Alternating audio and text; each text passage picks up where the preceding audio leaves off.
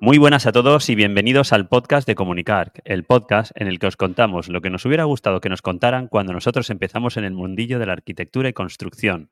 Yo soy Antonio Verdú. Y yo soy Enrique Alario y hoy os traemos un programa de preguntas y respuestas del mes de octubre de nuestros oyentes y eh, un ratito Passive House. Así que arrancamos.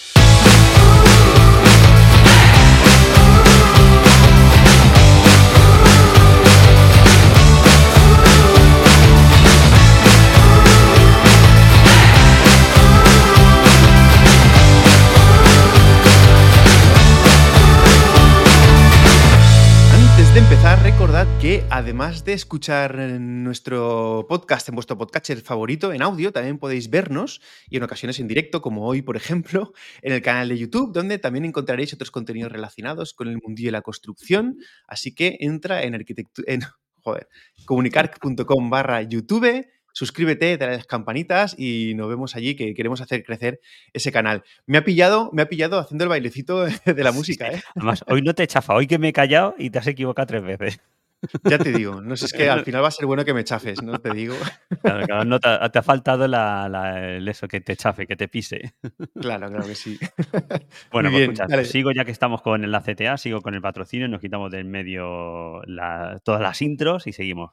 Presto, Presto, os voy a contar los webinars que tenemos para este mes de octubre, que se acaba el mes de octubre, pero tenemos el 26 de octubre, personalizar, modificar y crear nuevos informes con Presto 23. Y el 31 de octubre, medición en tiempo real con un, eh, de un modelo IFC con Presto, ¿vale? Esos son los que tenemos para este mes, ya os traeremos. La parte, de IFC está súper chula eh, de Presto, ¿eh? hay que decirlo, porque han metido ahí mucha caña y, es, está, muy bien. Ya es hora de que se empiecen a meter todos estos programas con temas de IFC y arquitectura abierta de datos y todo eso.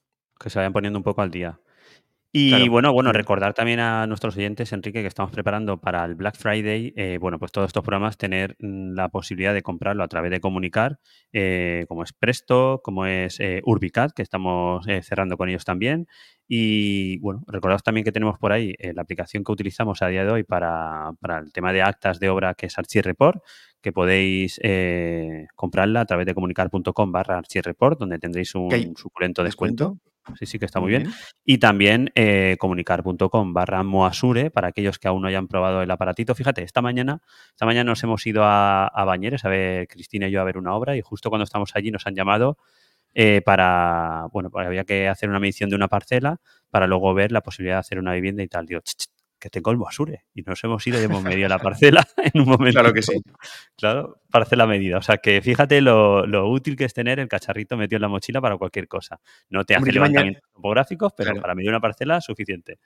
Yo mañana, mañana me tengo que ir a Barcelona, a, a Castelldefels, a medir una, una, una, vivienda para hacer un proyecto de derribo, que luego haremos el proyecto ya de lo que toca, y me lo llevo, evidentemente me lo llevo para tomar datos como Asure.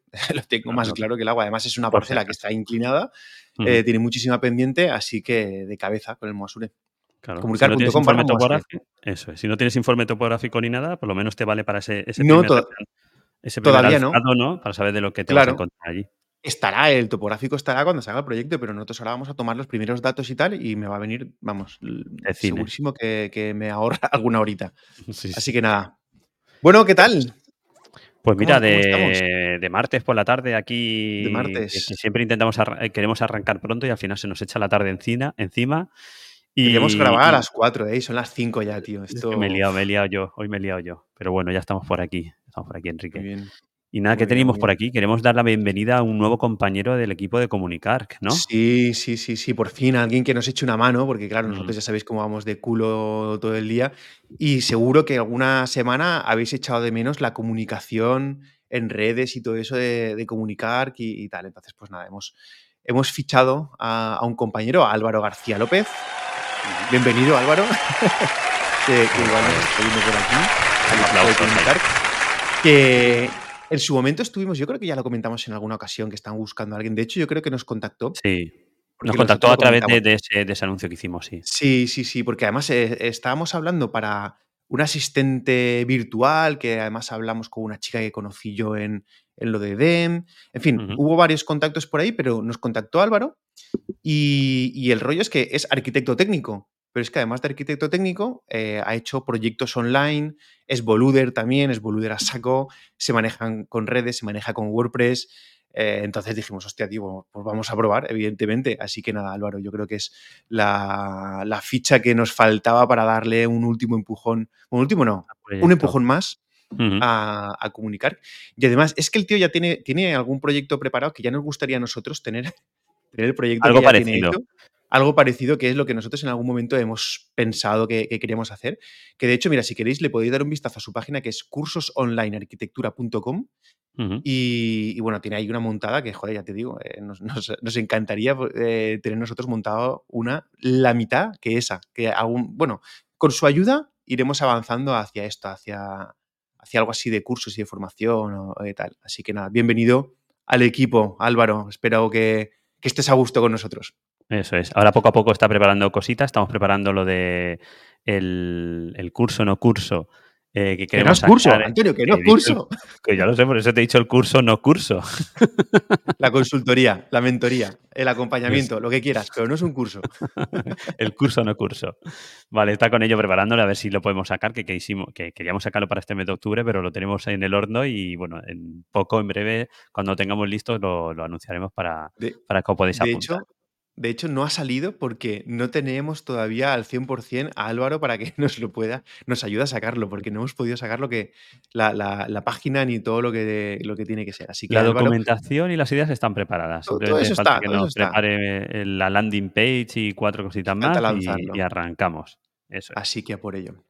Muy bien, ¿qué más tenemos? Pues mira, el viernes, el viernes a las 4 de la tarde, apuntarlos ahí, sacar las agendas, sacar los iPads, sacar los iPhones, todo lo que tengáis, sacarlo y apuntar. Viernes a las 4 tenemos una masterclass con Paula Rivera, ¿vale? La masterclass será en relación a la estrategia comercial de un estudio de arquitectura técnica o de arquitectura o de ingeniería, ¿vale? O de cualquier estudio técnico eh, profesional. Eh, estamos ahora mismo preparando la página, ¿vale? Que en principio estará en comunicar.com barra formación. Apuntárolo porque, porque va a estar muy chulo.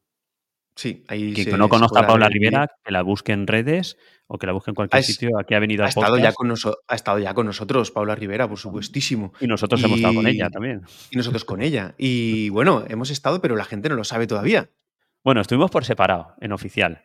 Hemos estado por separado y ahora dentro de nada, me parece que ahora a final de este mes ya va a publicar su podcast, que tenemos muchísimas ganas de escucharlo, Paula, así que sácalo ya. Y, y nada, Acordaros que el formato masterclass será pues una horita aproximadamente de, masterclass con, Paula contándonos cosas y luego tendremos un tiempo disponible para que le podáis lanzar en directo todas las preguntas, que queráis. Así que estaros atentos que, que, yo creo que va a ser una masterclass muy, muy interesante y luego, ¿qué más? tenemos, tenemos, una aliada. Eh, tenemos, eventos de aquí a final de año que quedan dos meses, como aquel que dice, y tenemos eh, a finales de noviembre. ¿tú te, acuerdas, ¿tú te, acuerdas, en la temporada anterior que tuvimos una época, ¿cuándo fue? Por marzo, abril, tal, que, que teníamos dos o tres eventos al mes. Sí, el mes de mayo. El mes de mayo fue una locura y además hubo uno que nos supo súper mal, tuvimos que decir que no. Y es que ya no, no, no nos cabían más. O sea, era o dejarnos de trabajar y dedicarnos a ser feriantes, o yo qué sé, porque es que no nos cabían más eventos en el mes. Y este, bueno, eh, el final de noviembre, principio de diciembre, tenemos el Congreso Passive House, ¿vale? Que vamos a ir con nuestros compañeros, ya lo hemos dicho en varios podcasts, con nuestros compañeros de Aula Passive, y estamos terminando de ver qué, organizamos por allí. Así que los que estén cerca de Valencia, acercaros, porque va a ser en Valencia. Eh, y los que no, bueno, estar, estar atentos. Dime. No digo que, que, lo organiza la plataforma de edificación Passive House, que, con la que hemos estado colaborando con todos los ratitos Passive House, que hoy tendremos también un ratito Passive House y que bueno que, la harían ellos, que seguramente, no, seguramente no, vamos a tener eh, descuentos, entradas, alguna cosa vamos a tener para que si alguien está interesado en asistir al congreso este, que nos lo diga no, vamos a tener, no, las tenemos ya. O sea, que nos pueden contactar ya, Enrique. Exacto, es verdad. Y, les pasamos el, descuento para que puedan asistir a la, conferencia, o sea, que al congreso. O sea, que se pongan en contacto con nosotros en cualquiera de las vías, bien por correo electrónico, por Telegram o por donde queráis.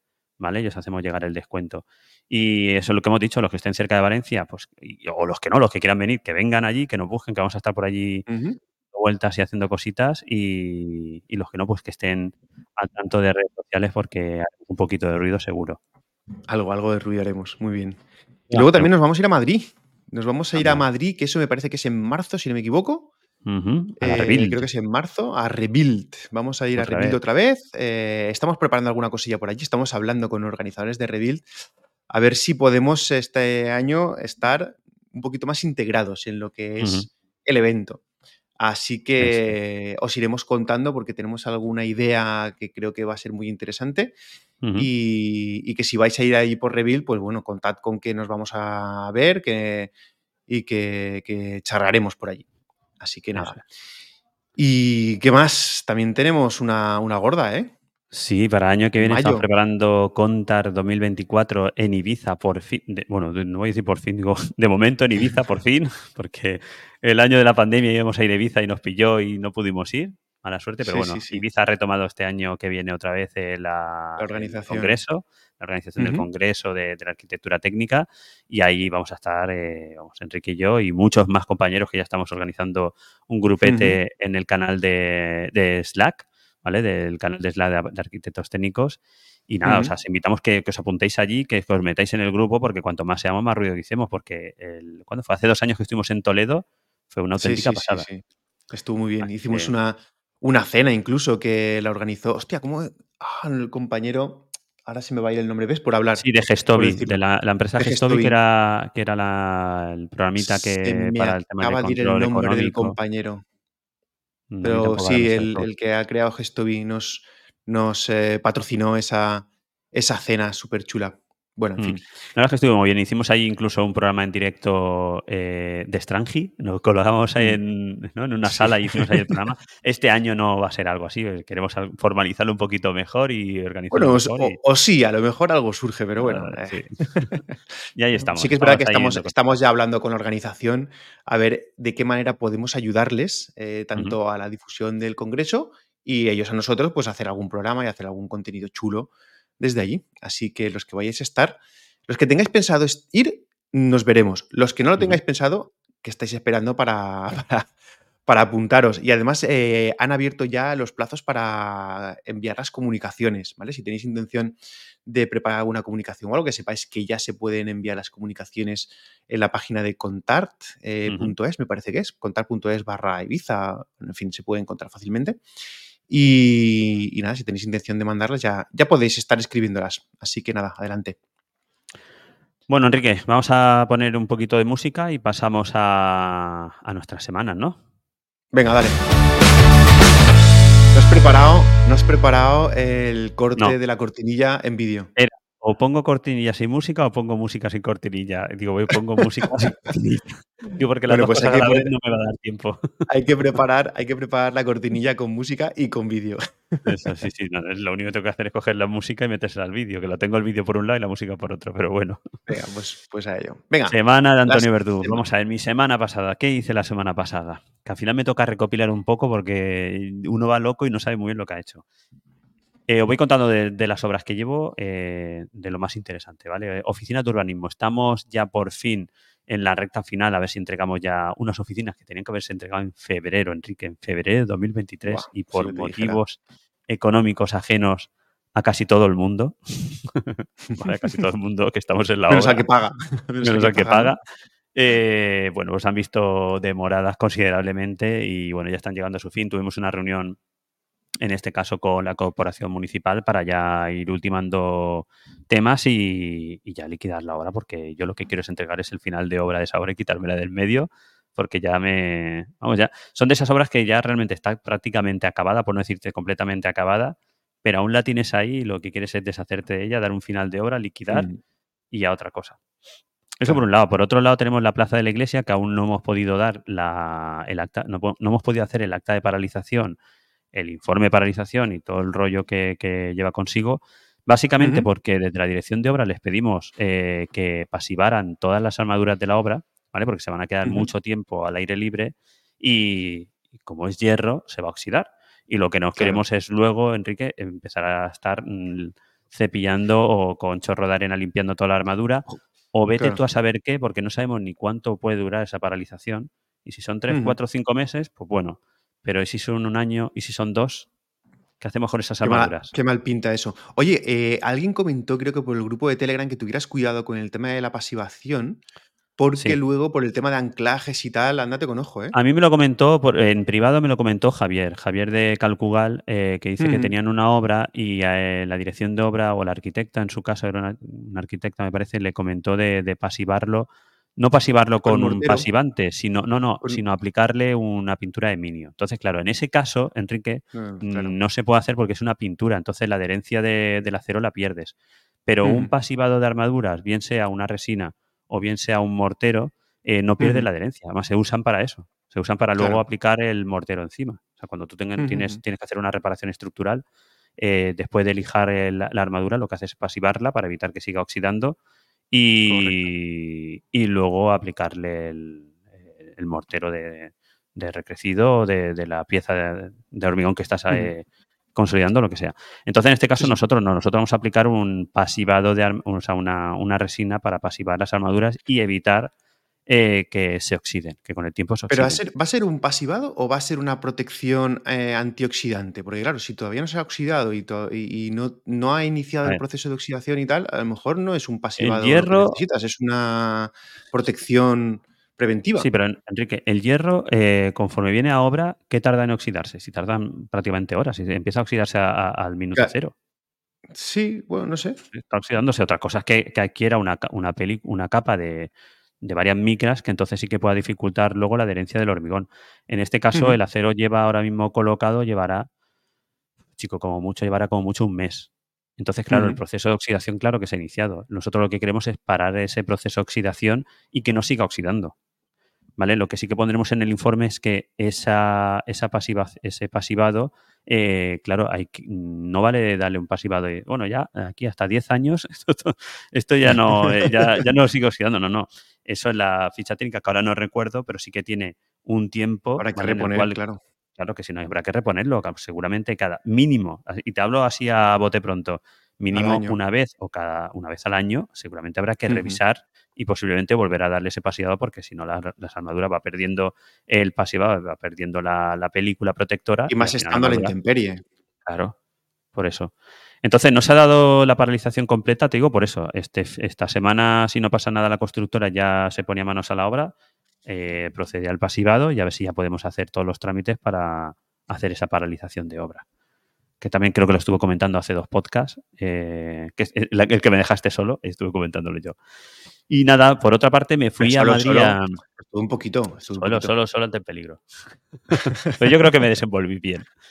Sí, sí, no estuvo nada mal. Bueno, que lo digan los oyentes, ¿eh? Bueno, creo que, mira, justo en, en, en, Anchor o en Spotify for Podcaster, que es la aplicación que utilizamos para publicar, alguien sí que puso ahí una publicación que nos dijo que, estuvo muy bien. Entonces, bueno, de aquí lo agradezco. no me acuerdo ahora mismo quién era. A ver si me tengo que jubilar yo y te dejarte solo. No, no, no, no, tú te vienes aquí a echarme una mano que se me reseca la boca. Nada, eh, por otra parte, Enrique, el martes creo que fue, me fui para Madrid. Allá las tres obras que estoy dando por Madrid. Estuvimos en la reforma que estamos haciendo, donde ahora mismo estamos con el refuerzo estructural de, los forjados. Eh, llevamos mm, pues prácticamente la mitad de, de la vivienda, la tenemos ya hormigonada estuve en el laboratorio y sacando testigos también de, del hormigón, porque claro, a ser un hormigón que la tienes que hacer in situ, con batidora, etcétera, etcétera, porque no podemos traernos de planta ni nada, eh, pues requiere ese, con, bueno, aparte que, es necesario hacerlo, pero yo como dirección de obra, dirección de ejecución, quiero que me diga que ese hormigón eh, eh, pues aguanta lo que realmente... ¿No te cabe, ¿no te cabe hormigonera pequeña y nada? No, estoy en el centro de Madrid, pero en el centro, centro, al lado de la puerta del al lado de la Puerta del Sol. Hay, bombeos que, te la mandan bastante lejos, ¿eh? No puedo. Mira, la, calle por donde, donde, está la vivienda es una calle peatonal y no permiten el acceso de vehículos, Enrique. Por ejemplo, para el tema de bajada de escombro tiene que ser por sacas y a, horas concretas, ¿vale? No se pueden quedar allí. Bueno, está muy, muy limitado. Eh, en el interior tenemos un patio de luces, ¿vale? Que dice, venga, va, pues me meto una bomba en el patio. Bueno, la comunidad de propietarios, no, la comunidad de vecinos no quiere. ¿vale? Se hizo la consulta y no se quiere. Entonces la única forma es hacerlo a mano. Es que no, no hay más. Hay, hay unos hormigones predosificados, ¿eh? Este es el que estamos utilizando. Estamos utilizando un hormigón predosificado eh, de alta resistencia, bueno, el que nos, el que el proyecto no, nos sugiere. ha prescrito. Y lo que pasa es que, bueno, se van a hacer, porque al final tenemos que hacer el control de calidad y se están sacando probetas de hormigón, igual que del acero estructural que estamos colocando, etcétera, etcétera, para, hacer ese control. Te, lo vengo a decir porque no por ser una reforma no vamos a hacer lo que hacemos con una obra nueva, ¿vale? al final tenemos que hacer ese control de calidad, tenemos que estar seguros del hormigón que estamos vertiendo allí, eh, del acero que estamos colocando allí, eh, el mallazo, etcétera, etcétera. Yo al final, como estoy acostumbrado a trabajar aquí en la Comunidad Valenciana, eh, no hago el eje 14 como tal porque no lo voy a rellenar porque es bastante engorroso. Pero casi. Pero lo que son los, los ensayos y los controles los vamos a hacer igual, ¿vale? Para estar tranquilos. Muy bien. Y nada, luego nos fuimos a la macrovilla que estamos haciendo también allí, Casa G, que se llama. Y nada, visita con la propiedad, pues viendo temas de acabados en fachada ya, porque tenemos toda la obra completamente cerrada, eh, divisiones interiores ya hechas y estamos ya pues... Se han cambiado allí, vamos con una, una fachada ventilada de piedra y al final vamos a ir a unos morteros, ¿vale? la idea de la propiedad es meter unos morteros y estamos buscando que solucione la más apropiada para, para ese tipo, para esa envergadura de vivienda y para la calidad que la vivienda eh, nos, pide. ¿vale? Estamos ahí con, diversas casas y, tal y, viendo a ver qué es lo que mejor, lo que mejor funciona. Y mm, bueno, la verdad es que fue una visita bastante dinámica porque fue más cosas ver cosas de, distribuciones y de, interiorismo y acabados que, que visita como tal técnica. Lo que quiero es ver esta semana eh, a ver cómo han ido las lluvias de Madrid, que ya está lloviendo mm, lo más grande. Y ya me dijeron el otro día que el sótano lo teníamos lleno de agua, casi un palmo entero de agua, con lo grande que es aquello. Pues nada, bombita y para afuera. Ahí estaban, ahí estaban, bombeando. Y nada, y luego, por otro lado, a final de semana estuve en el Geriátrico Alicante, que ya, como te dije, dimos el final de obra y ahora estamos de repasos. Eh, pues nada, revisando todos los repasos que se les dio, eh, se le dio orden a la constructora para que fuese haciendo. ¿vale? Que tienen hasta el día, creo que era hasta el día 1, no, hasta el día 2 de noviembre para acabar los repasos, o sea que es la semana que viene, y ahí están sábados, sábados y domingos corriendo y a tope. Oye, que dijo, dijo Javier de Calcugal que, estaba dispuesto a venirse al programa y contarnos cómo, había, cómo organizaban este tema de temas de, listas de repasos y cómo usaban lo del Notion y todo eso, ¿eh? Hay que. Pues eso Mira, para la semana que viene tenemos. La semana que viene tenemos tema, porque ya tenemos agenda para la siguiente le, podríamos, le podemos citar a Javier. Javier. Totalmente de acuerdo. Yo tengo por aquí el listado de repasos que me ha pasado además esta mañana, ¿vale? Que me queda pendiente de verlo. Es un borrador, porque aún no lo ha pasado al formato que llevan ellos, pero sí que tengo el borrador para ir ya que tengo que ir esta semana a pegarle una vuelta. Pues, pues podría ser interesante. Así que nada, Sí, sí, seguro. Le, tendemos aquí el guante, que seguro que No, no, el guante está echado. O sea, solo lo que tenemos que decir es el día que grabamos. Así que, Javier, ves poniendo fecha. Como lo vas a escuchar, en cuanto lo escuches, nos llamas. Eso es. Así que nada, esa fue mi semana, Enrique. Un poco de aquí para allá, como siempre. Muy bien. Pues nada, yo también de aquí para allá, tan de aquí para allá, que estuve contigo en IBI. Estuvimos la semana pasada juntos. Es verdad que, no me acordaba, fíjate. Ya no te acordaba, ¿no? No, no, no, no. Me juntan los días y las semanas. ahí juntos. Claro, porque yo aproveché, como tengo las obras en, Torrevieja y en Elche, pues volviendo hacia arriba, que paso por la carretera por Ibis, siempre trato de, pasarme como coincidía, porque antes no estabas nunca, pero ahora como ya estás. no estomaste más. Pues me, paso. Mm, viniste, nos invitaste a comer, o sea que yo cuando quieras pasarte otra vez, te vienes aquí encantado de la vida. Tomaste la pericana de Ibi, con lo buena que está. Invitamos a que todo el mundo que vengan a probar la pericana. Es una pasada. A la próxima, a lo mejor hasta te acuerdas que voy a ir y estás eh, cuando hemos quedado. O sea que ya sería la leche. sí, sí, sí. Que te dice esperar aquí un rato. Pero bueno. Muy bien. Luego, nada, también la semana pasada estuvimos con los premios de la arquitectura técnica valenciana que ya vamos, eh, os acordáis que hemos estado dando la pariza con, con, lo de los premios, pero es que valía la pena, porque es que el evento fue brutal, pero brutal, brutal. Más de 200 personas, 240, 250 personas, creo que me comentó Borja que hubieron, con mogollón de autoridades, vino gente de la Generalitat, vino, bueno, eh, Alfredo Sanz, que es el presidente del Consejo General, vino Antonio Mármol, el presidente de Musa, bueno, un montón de autoridades relacionadas con la construcción y relacionadas con, con la política eh, de la comunidad valenciana. Y, pero eso no es lo importante, lo importante es que fuimos muchos compañeros, que tuvimos la oportunidad de charlar, de tocarnos, de hablar de nuestras cosas y todo eso. Eh, se entregaron los premios, que fue un acto muy chulo. Además, fue un acto que no se hizo largo, ¿no? Porque muchas veces estos actos eh, se, alargan mucho y se acaban haciendo, pero fue muy dinámico, estuvo muy bien, la presentadora lo hizo súper guay. Em, subieron compañeros que, que les tengo muchísimo aprecio y que, sí que pudieron conseguir ser ganadores de uno de estos premios y que les doy la enhorabuena a todos, a los que conozco y a los que no conozco. También al que era mi rival, que por supuesto tenía un obrón y, vamos, yo no podía competir ni muchísimo menos con esa obra que, que hizo porque una complejidad brutal. El, es, eh, bueno, ya lo dije la semana pasada, el, eh, la obra del Forum La Caixa de aquí de, Valencia, eh, un, un, obrón muy, muy chulo. Y luego hicimos una, una, cena, hicimos una cena ahí en la planta, en la última planta del Vélez Events, que es un edificio de aquí Valencia muy emblemático, con vistas al puerto, bueno, una pasada, estaba todo súper bueno, estuvimos charlando un buen rato, nos zampamos el jamón ese que colgué en las historias de Instagram, que parecíamos pirañas los, los aparejadores, los arquitectos técnicos, porque lo dejamos peladito, peladito, peladito, peladito. Y mira, como casualidad, como, como, como anécdota te contaré que que estábamos allí en la cena y me llega un WhatsApp de una arquitecta con la que trabajo, que estoy haciendo unas obras aquí en Valencia, y me manda una foto del evento y dice, ¿no estarás por aquí? Y hombre, pues claro que sí, acércate que estoy en no sé dónde. dice, no, no puedo, que estoy tocando. Y resulta que la chica es, es saxofonista y ah, estaba en la banda que estaba tocando en directo.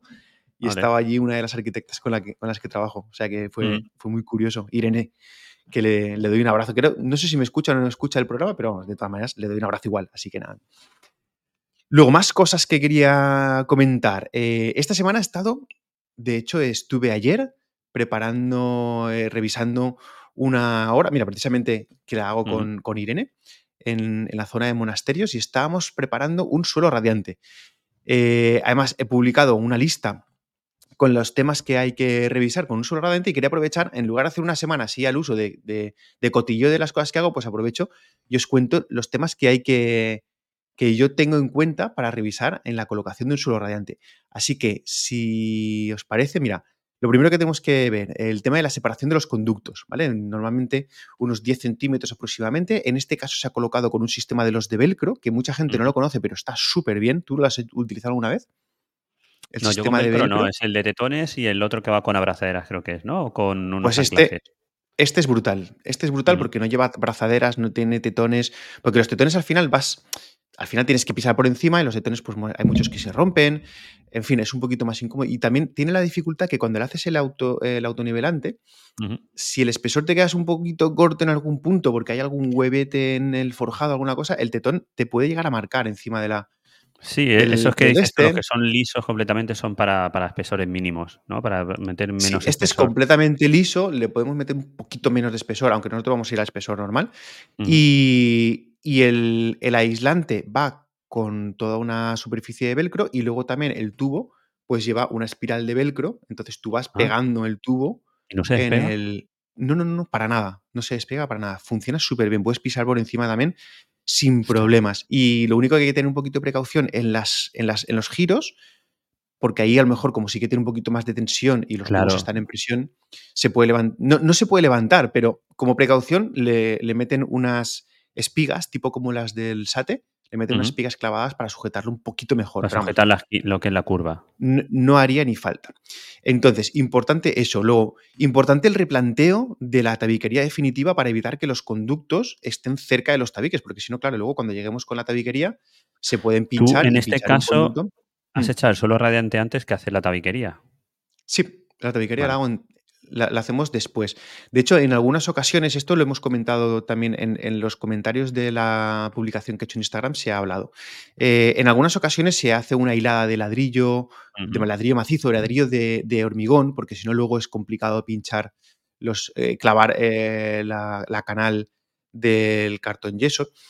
Pero en esta ocasión se ha hecho todo continuo. ¿Por qué? Porque de esta manera el es mucho más fácil autonivelarlo. Porque cuando ya tienes puertas, tienes tabiques, tienes tal, el autonivelante sí que autonivela, pero no del todo. No puedes controlar también el autonivelado, ¿no? Entonces, de esta manera se nivela. Eso es lo que hicimos en una obra nosotros. Eh, hicimos, o sea, lo bueno de hacerlo así como lo has hecho tú es que el que va a colocar el suelo radiante pasa de una habitación a otra y no tiene que estar cortando, o sea, que es más engorroso, ¿vale? Sí. Entonces lo suyo, si lo puedes hacer continuo, pues mira, mm, mucho más rápido y queda mejor. Mm. Eh, nosotros lo que hicimos es montar la estructura, Enrique, toda la estructura entera, y metimos un faldón en la parte de abajo, creo que era de unos 30-40 centímetros de pladur, ¿vale? Eh, para, para, para separar lo que son las estancias.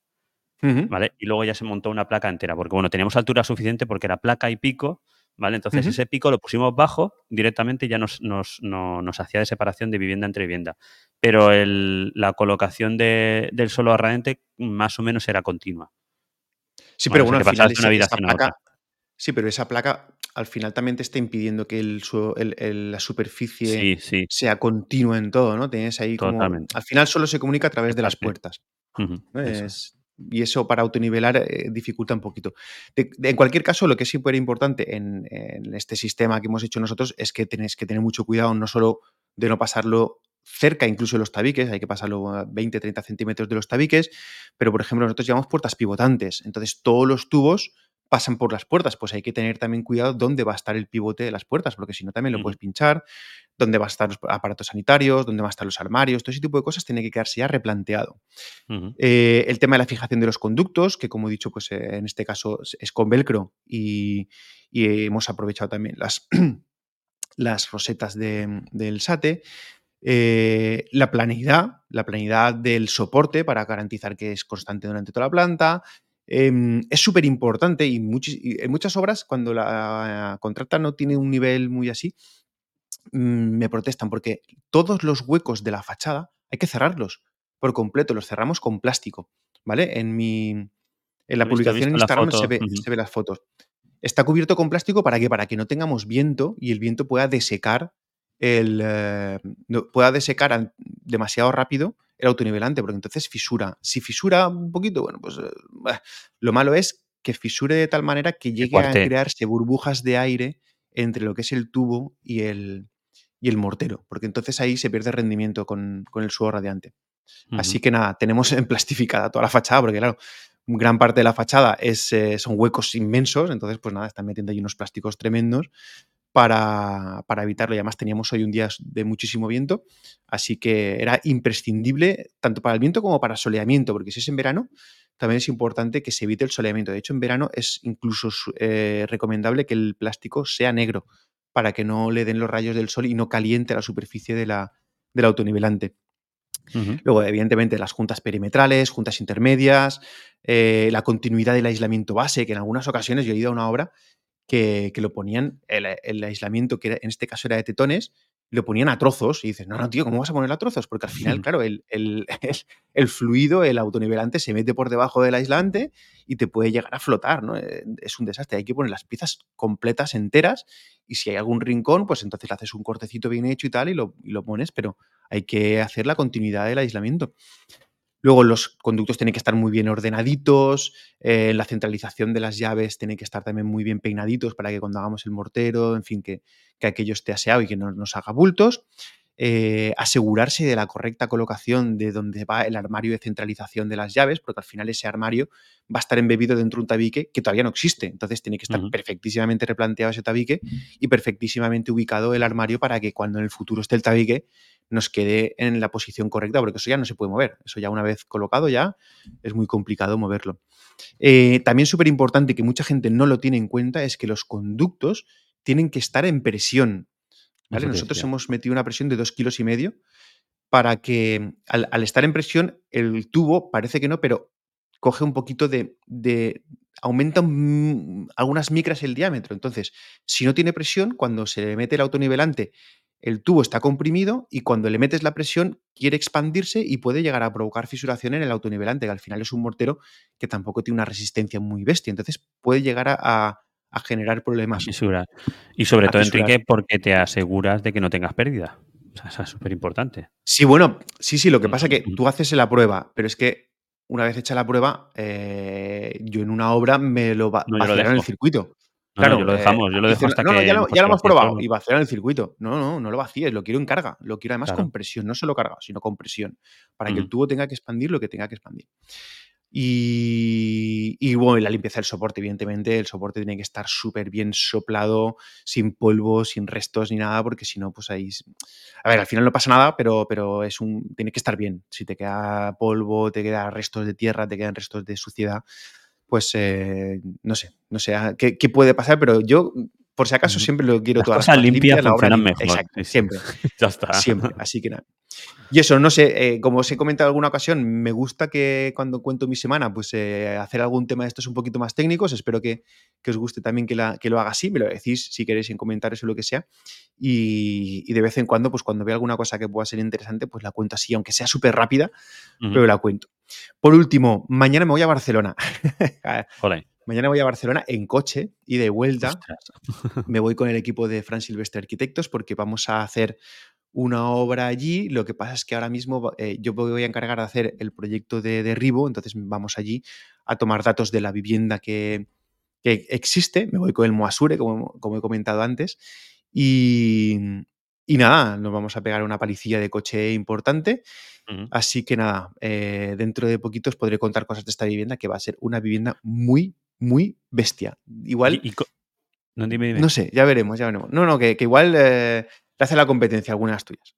Ah, bueno, escucha, no, te iba a decir, ¿cómo, tienes pensado hacer la, toma de datos? O sea, ¿tienes que tomar el volumen de la vivienda como tal? ¿Vas a ver a lo mejor hacerlo con un escáner 3D? A ver si la, eh, no sé, voy a, lo que voy a hacer, voy a escanear por dentro, voy a hacer el escáner, ¿vale? Y además también por el exterior. Eh, por el exterior voy a tomar datos de las esquinas eh, con el Moasure, también para saber los desniveles que hay y todo eso. Y luego, pues bueno, pues alguna sección a mano o alguna cosa haremos también para tomar datos que a lo mejor con, con el escáner en 3D, pues eh, para, para, que no, para que todas las medidas y todo eso sea fiable, pues tomaremos alguna medida con el distanciómetro para alguna, eh, alguna triangulación, alguna altura, también datos de cuáles son los materiales existentes, porque cuando haces el proyecto de Río, pues eh, los, mm. los, sistemas estructurales, los sistemas de cubierta, para gestión de residuos, etcétera, etcétera, para claro, claro. ver, ver si tenemos exacto, ver si tenemos amianto, ver si en la zona pues hay a lo mejor alguna línea de alta tensión que tengamos que tener en cuenta a la hora del estudio de seguridad, en fin, ver, ver la parcela y ver aquello cómo está para, para ver cómo se puede ejecutar debidamente el, derribo. Y ya, para finalizar, último, último, último, en 30 segundos, he pillado una obra súper interesante, pero súper es súper interesante aquí en Valencia. Y lo que mola es que no me tengo que ir a tomar por saco, sino que es en la propia Valencia, en Valencia ciudad, tío, no me lo puedo ni creer. Al ladito de casa. Al ladito de casa. Es una rehabilitación que todavía no puedo decir nada, pero mira, no me quedan uñas de, no poder contarlo. pero, pero va a estar muy, muy, muy bien. Es con un equipo de arquitectura también que me encanta, que ha trabajado con ellos y que son una pasada. Así que en cuanto pueda contar algo, lo contaré, pero, pero bueno, estoy emocionado, estoy emocionado. Ya, ya iré contando. Así que nada, esa es mi, mi semana, mi cachito técnico y, ya está. Si no es poco, pues nada, Enrique. Si no es poco. Ya que hemos acabado nuestra semana, recordar a todos los oyentes que, bueno, que para esta no, porque esta es el programa de preguntas y respuestas del mes de octubre, pero para el siguiente que nos dejen eh, pues a través del canal de Telegram, a través del correo electrónico o en cualquier cualquier otro de los medios que nos dejen preguntas para el programa de preguntas y respuestas del, de noviembre, del mes que viene. Comunicar.com barra preguntas. Es. el mejor ah. sitio para dejarnos preguntas. Así que nada, yo si te parece, Enrique, con esto acabamos nuestra semana. Vamos a pasar al ratito Passive House, ¿vale? Que esta semana eh, nos acompaña Juan Manuel Castaño, ¿vale? Eh, de Castaño ya ¿De qué nos va a hablar? Nos va a hablar de. Oye, Castaño Asociados no es el que te formó. Iba a decirlo, pero me has preguntado de qué ah. nos vas a hablar. Bueno, Castaño Asociados fui con quien yo me hice eh, mi formación de Tradesperson, ¿vale? De aquí le mando un saludo. Ya estuvimos hace unas semanas hablando con él. Y nada, nos habla de, que sí que se puede, Enrique, de que sí que se pueden hacer casas pasivas en, ambiente caluroso, o sea, como de tanta en climas cálidos. en climas cálidos, eso es. Qué bueno. Así que, nada, os ponemos la transición, nos ponemos a el ratito Passive House y, a la vuelta no os vayáis, que, vamos con las, preguntas y respuestas de nuestros oyentes.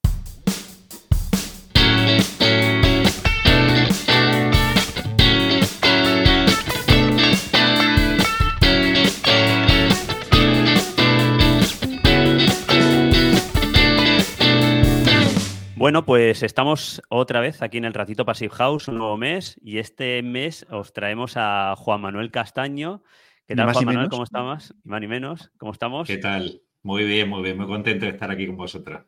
Y nosotros de estar contigo. Yo tengo que decir que, con Juan Manuel, bueno, con Castaño Asociado fue con quien hice mi formación Trades Person y que ahora estoy poniendo en práctica y, nada, yo creo que con una buena formación, pues, creo. No, no, no lo sé porque aún no acaba mi prima Passive House, pero creo que sí. bueno, Juan Manuel. Esperemos, eh, esperemos que, haya, sido buena, sí. Sí, seguro, que, sí. seguro que sí. Mm. Nada, eh, preséntate, preséntate a los, a los oyentes quién es Juan Manuel Castaño y, cuál es tu relación ¿no? con la plataforma Passive House. Muy bien, pues mira, yo soy, yo soy arquitecto, yo me, eh, me hice Passive House Designer y ahora ya soy certificador también oficial del Passive House Institute, ¿no? Además, pues, eh, como tú sabes y como has dicho, pues somos empresa eh, de formación oficial del Passive House Institute y bueno, pues es lo que nos gusta, ¿no? Es lo que nos, apasiona el, el, mundillo Passive House, el mundillo de la sostenibilidad y el mundillo de la eficiencia energética, ¿no? Así que, mm, y mi, relación con Pep, pues es inevitable, es una relación de amor. Eh, eh, con Pep, eh, bueno, pues yo empecé, no sé, creo que fue en el 2013, 2012, algo así. Oh. ¿Vale? Y bueno, pues, pues participé mucho, fui delegado a Andalucía, después entré en Junta, estuve varios años en Junta y bueno, pues ya no, ya, ya, soy, ya soy socio raso eh, y, a mucha, y a mucha honra, ¿no? Y, lo que quiero decir es que gracias a PEP, pues, pues el mundillo pasifado en España pues ha tenido el desarrollo que tiene, ¿no? PEP ha sido pues cabeza tractora pues del desarrollo pasifado, ¿no? Y eso es algo que, que, bueno, pues que ha sido muy importante y que en el extranjero, que fuera, eh, porque yo fui también vocal internacional y tengo bastante relación con, el mundillo pasivo fuera de España, pues se valora muchísimo pues la, actuación de, Pep y la importancia que ha tenido Pep eh, en, este, en este desarrollo, ¿no? Entonces, pues, pues bueno, pues siempre es bueno eh, echar flores a quien, a quien se lo merece, en este caso es la asociación. Muy bien. Bueno, a los, que estáis en la asociación, porque al final una asociación es el conjunto de las personas que estáis dentro, o sea que, que esa parte también te, toca a Daniel, también que lo tenemos por aquí, a todo el mundo que, está ahí participando. Pero bueno, em, eh, Juan Castaño, Juan Manuel Castaño, eh, creo que eres especialista en Passive House en temas, en climas cálidos, ¿no? Porque siempre estamos hablando de Passive House en frío, en países nórdicos y todo eso, y mucha gente dice, aquí en España, Passive House, ¿para qué? ¿Hace falta el Passive House en climas cálidos como el sur de España o zonas como el Levante donde estoy yo o algo así? Pues mira, me encanta y además estoy seguro de que os ha pasado a vosotros también, ¿no? Eh, bueno, que vienen aquí los, suecos a la Costa del Sol a vivir, ¿no? Y, en su vida han pasado tanto frío como cuando se han venido a vivir a la Costa del Sol. Porque están acostumbrados a que en sus países pasan el frío fuera pero no dentro. Pero aquí lo pasan dentro, ¿sabes? Porque hay mucha casa, hay mucho, mucho edificio que no está acondicionado, ¿vale? Y, bueno, en el caso de, Málaga, de la Costa del Sol, pues tenemos temperaturas medias de, de 12 grados en enero. 12 grados significa pues que en el mismo día, pues a mediodía tienes 20, eh, y por la mañana tienes a lo mejor 4 o 5 grados, ¿no? 4 o 5 grados fresquito, vamos a dar. La, la rebequita hay que ponérsela. Sí, sí. Exactamente, exactamente, ¿no? Entonces sí, claro, eh, claro, que, claro que vale la pena por todo, por ahorro y por confort.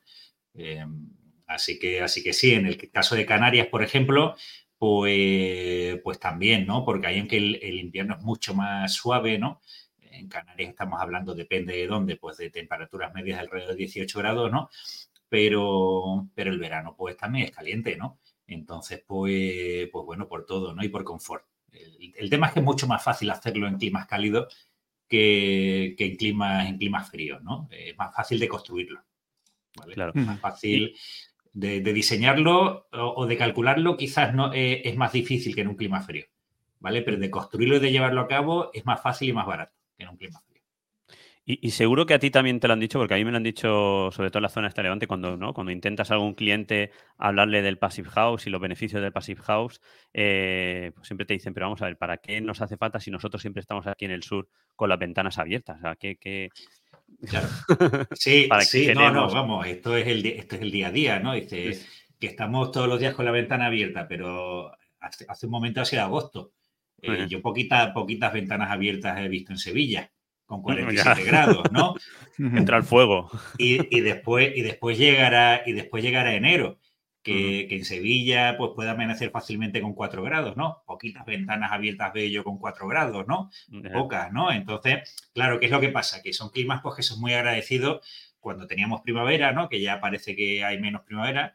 y en otoño, ¿no? Que todavía parece que tenemos otoño y en otoño, pues claro, son climas en los que en los que se vive estupendamente, ¿no? Puedes abrir las ventanas en tu passive house, aquí hay un tiempo maravilloso, pero cuando realmente necesitas, pues, protegerte del medio, que es en verano eh, y en, invierno y en partes de la primavera y del, y del, otoño, porque cuando, porque puedes tener una noche de primavera con, con 14 grados, ¿no? Dejar la ventana abierta, mm, bueno, no lo sé, creo que no, o con 13 grados, ¿no? Entonces, pues, pues bueno, un poquito eso. Se tiene, se tiene romantizado el, clima en, estos, en estas zonas, ¿no? Con razón, porque, porque está muy bien y es muy benigno, ¿no? Pero eso no quiere decir que no nos tengamos que proteger. Sí. porque siempre se habla de las corrientes cruzadas en estas casas y todo eso, ¿no? Que, están pesadas con corrientes de aire y todo eso. Y claro, el Passive House esa parte pues no la contempla como tal. Entonces, a veces claro, es no, no. en estas zonas. A ver, eh, eh, no, eh, en los dibujos queda maravilloso, ¿no? un dibujo de una planta, de una vivienda o de un edificio con esas flechas atravesándolo, esas flechas de colores, ¿no? Azules, ¿no? Es precioso, pero claro, pues sí, pues cuando fuera hace una temperatura que está bien, ¿no? Primavera, otoño, ¿no? con 47 grados, yo no quiero flechas atravesando mi casa. ¿Sabes? Porque la flecha es de 47 grados, ¿no? Que se quede eh, dentro, la, flecha que dé vueltas dentro, ¿no? Exactamente. Y, si estamos a 5, pues tampoco, ¿no? Tampoco quiero yo la flecha a 5 grados atravesando la casa, ¿no? Entonces, sí, lógicamente, pues, eh, si en el diseño arquitectónico pues, está integrado pues, las ventilaciones cruzadas para la primavera y el otoño, pues, pues mucho mejor, de eso no hay duda. Entonces, ¿funciona realmente la Passive House en, climas cálidos? Y sobre todo, ¿qué hace funcionar una Passive House en climas cálidos a diferencia de una Passive House pensada para climas fríos? Pues lo mismo. Eh, lo, único que pasa es que cambia la posición del calor, ¿no? Eh, en el clima frío tienes el calor dentro, ¿no?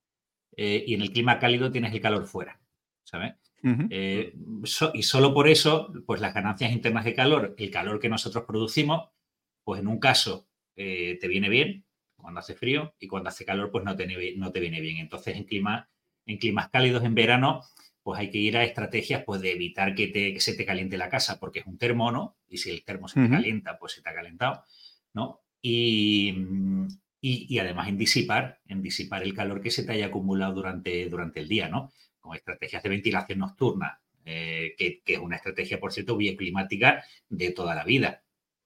Toda la vida se han abierto en Andalucía y en, en, las zonas cálidas las ventanas por la noche para que circule el aire, ¿no? Pues eso mismo, mm. más, más tema de sombras y que, no, que no entre el calor, vamos. Es... Que no tendré el calor, exactamente. Sombramientos en las ventanas, lógicamente. Intentar, pues, colores, colores fríos, ¿no? Eh, tener, pues, los termos de agua y las instalaciones eh, que producen calor en patinillos fuera o en lavaderos, ¿no? Eh, que la cubierta tenga un color claro, ¿no? Eh, pues todo esto nos ayuda, pues nos ayuda a que, a que no, a no calentarnos, ¿no? Que es lo que en, verano queremos, ¿no? Mm. Claro. Claro. Y eh, el, hecho de conseguir edificios Passive House en climas cálidos es más complicado o, más sencillo? Mm, lo decía al principio, a ver, son más bueno, clima cálido, claro, habría que definir, ¿no? En los climas cálidos peninsulares, digamos, o Canarias, ¿no? nuestros climas cálidos nacionales, pues, pues son más fáciles de construir y más baratos que construir, ¿no? Pues aquí nosotros en, la Costa del Sol, pues vamos a, 10 centímetros de aislamiento, a veces incluso menos, ¿no? Eh, es poco, ¿no? Eh, comparado. Ventanas, bueno, pues podemos ir a transmitancias pues bastante más altas que en un clima frío, ¿no? Entonces, en cuanto ya una promoción pues tiene una, una, ventana pues de una calidad media, pues podemos, podemos justificarla, ¿no? Y se puede, y se puede justificar. Entonces, digamos que es más fácil de construir y es más fácil de. Y, los puentes térmicos, por ejemplo, pues tienen otra importancia relativa. ¿Vale? No, no, no, son tan, tan, tan dañinos como puede ser en un clima muy frío, ¿no? Eh, hay que cuidarlos, hay que tener cuidado, hay que controlarlos, ¿no? Eh, pero después a la hora de construir a lo mejor te puedes permitir muchos más en un clima frío, ¿no? ¿Qué es lo que pasa? Que eso es a la hora de construir. A la hora de planificar y diseñar es otra cosa. ¿Vale? Porque cuando calculas, ¿no? Con el famoso PHPP, con el, que es una de las obras de, arte del, siglo, del siglo XX, ¿no? Pues, eh, claro, eh, eh, es un poquito más, más complicado porque lo que te ayuda en climas en, el verano, lo que te ayuda para el verano, muchas veces te perjudica para el invierno. Entonces estás ahí pues haciendo unos encajes de bolillo a veces que son, que son, que son importantes, ¿no? Pero eso, bueno, es cosa nuestra, digamos, no es cosa del, planificador o, del diseñador passive ¿no? A la hora de construir, a la hora de promover, pues realmente es más fácil. Lo, de los lo, puentes térmicos eh, eh, es más sencillo porque al final no te van a crear condensaciones, por ejemplo, del interior, pero yo tengo como curiosidad alguna, alguna experiencia que está delante, pues, por ejemplo, en carpinterías, que en pleno agosto en determinadas eh, orientaciones tocas por dentro a las carpinterías y es un radiador que te está metiendo un calor dentro que es una barbaridad. ¿eh? O sea que, que, los puentes térmicos en ciertas situaciones también te están metiendo dentro calor, que al final es lo que estaba diciendo, que es lo que tenemos que evitar. ¿no? Sí, sí, así, así es. Y con las ventanas pasa lo mismo. O sea, el, el, calor, bueno, está fuera en este caso, no en verano. Entonces lo que hay que evitar que entre por todos los medios, ¿no? O sea que las, casas Passive House se sobrecalientan. ¿Y cómo se debe diseñar una Passive House para evitar que se sobrecalienten? Ya entrando en pues esto que estamos hablando. Pues esto, esto me, gusta mucho hablar del sobrecalentamiento, ¿sabes? Sobre todo que alguien pueda pensar que en clima cálido una Passive House se pueda sobrecalentar. Se sobrecalientan en climas fríos. Y ahora, y ahora, y ahora te explico, ¿vale? En climas cálidos como los que tenemos en España, eh, eh, eh, con, algunas excepciones, ¿no? En climas cálidos suaves, ¿no? Pues te puedes permitir no poner aire acondicionado, no poner refrigeración, ¿vale? esto en general no pasa en el sur y probablemente en, Levante, en la costa, tampoco. Habría que ver en, cuando ya empieza a subir en la sierra, conforme subes, ¿no? En, en, altitud, pues, pues es más suave, ¿no? Entonces, ¿qué es lo que ocurre? Pues que si no tienes refrigeración eh, activa, no tienes aire acondicionado, pues puedes certificar, puede ser Passive House con un 10% de sobrecalentamiento. ¿Vale? Como no tienes refrigeración, el estándar te permite que la temperatura pase pues un cierto tiempo por encima de los famosos 25 grados. ¿Vale? Eh, pero eso es cuando no tienes refrigeración. Eh, eso no, te va a pasar en la mayor parte de Andalucía y, de, y de Levante. ¿Sabes? Siempre vas a tener refrigeración o casi siempre, ¿vale? Entonces, si tienes refrigeración, simplemente no hay sobrecalentamiento. Por eso a mí, cuando me, hablan de sobrecalentamiento, me, gusta decir que es algo de climas, de climas fríos, no es de, clima, no es de climas cálidos. De hecho, en Reino Unido, pues un tema que, se, eh, que el Passive House de, de allí, pues, pues que está teniendo en bastante consideración, porque claro, tienen pueden tener problemas de sobrecalentamiento si tú no bajas la persiana, si no abres la ventana por la noche porque se te olvida, si no aplicas todas las estrategias que tienes que aplicar, pues la, la, casa se recalienta. Pero es porque es un clima frío, porque no tienes refrigeración activa. ¿Entiendes? Es un poquito, eh, es, contraintuitivo el concepto de sobrecalentamiento. Sí, tiene que ir con libro de instrucciones, quizá, ¿no? La, la Passive House para, que funcione. No, la, la, Passive House en realidad no. En realidad la, eh, la Passive House funciona de una manera muy, muy racional. O sea, que, aquí mucha gente me lo, me lo dice. Oye, ¿y, qué hago con las ventanas? ¿no? El famoso tema de las ventanas. Oye, ¿puedo abrir las ventanas? Digo, pues, pues, claro, tú abres. El tema no es que puedas abrir las ventanas, que no vas a querer. Cuando te dé la gana. El tema es que no necesitas abrirlas. Claro. ¿sabes? No dependes de la ventana para, para ventilar. Y como normalmente es para ventilar, pues la ventana es para disfrutar, ¿no? Pues la abre, oye, que, ha llovido y quieres oler la lluvia, maravilloso, la abres, ¿no? Que hace muy buen tiempo fuera, que hace 25 horas, abres la ventana, ¿no? Claro, con lo que decía antes, con 47 grados, pues la ventanita seguramente va a estar cerrada. Y la persiana bajada. Y la persiana bajada, efectivamente.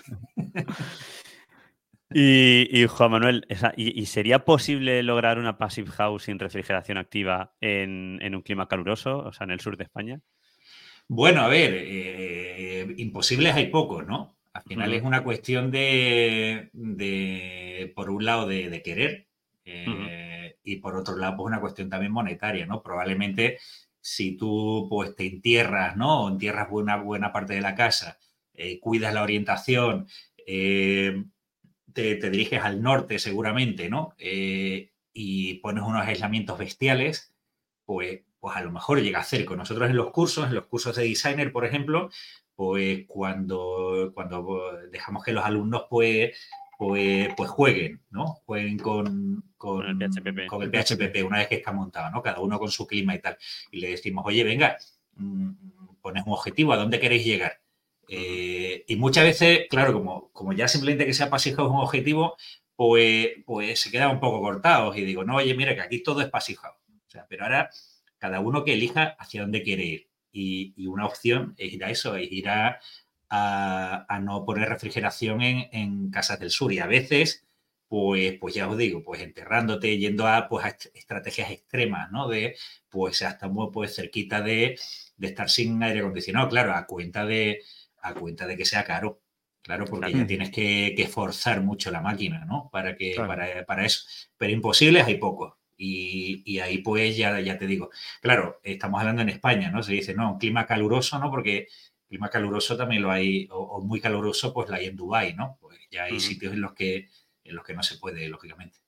O sea, al final tienes que buscar el equilibrio, ¿no? Eh, sobre todo económico, en eh, si te compensa o no te compensa meter más aislamiento o enterrarla o meter al final esa refrigeración activa y, económicamente compensas la, la vivienda.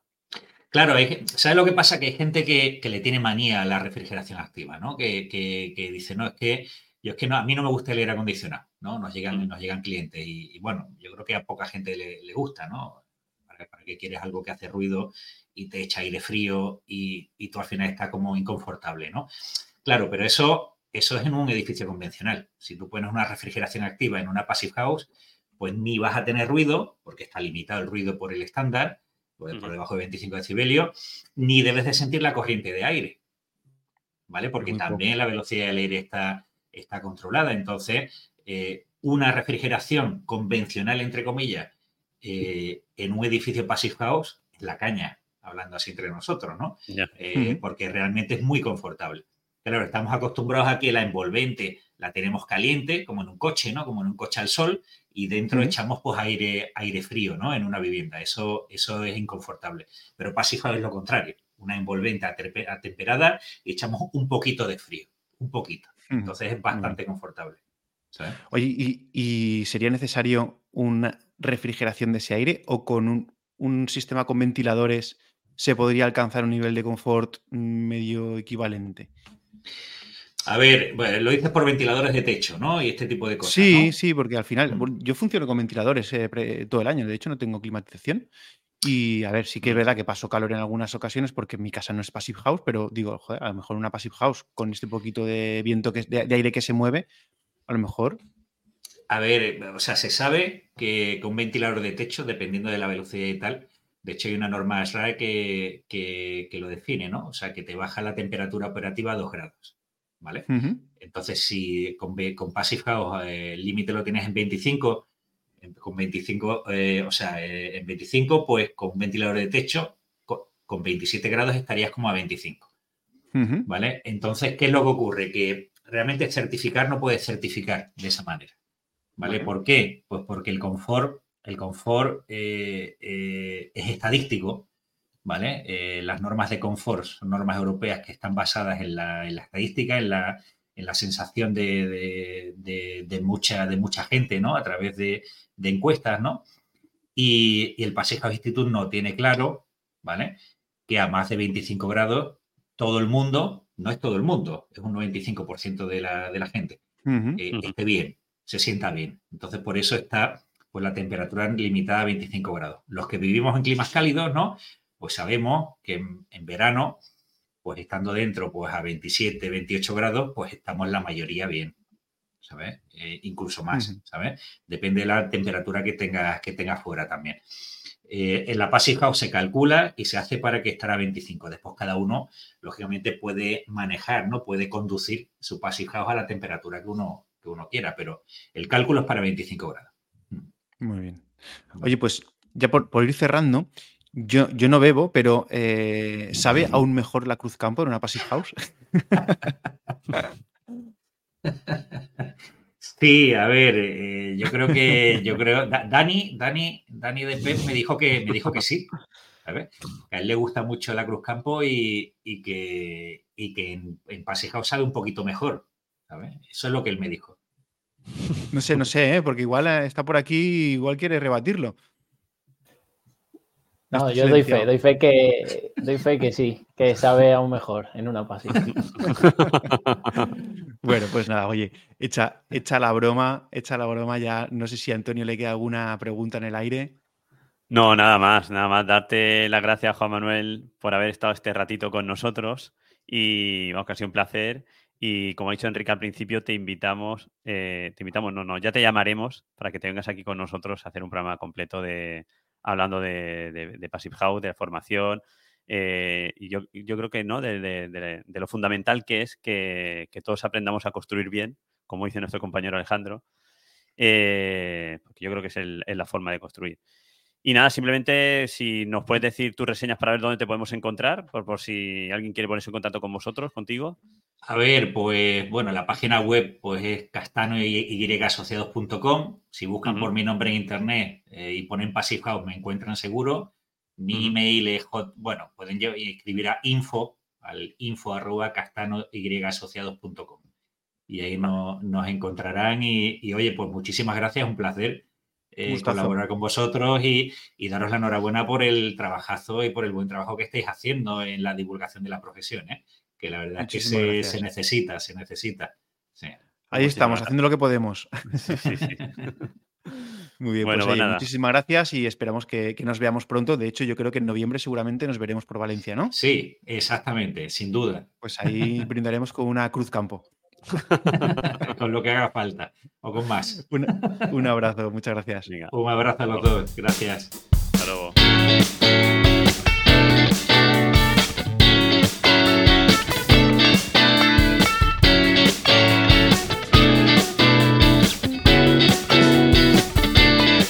Yo el otro día estaba pensando, eh, a ver, señores y señoras oyentes, ¿Lo hacemos muy largo?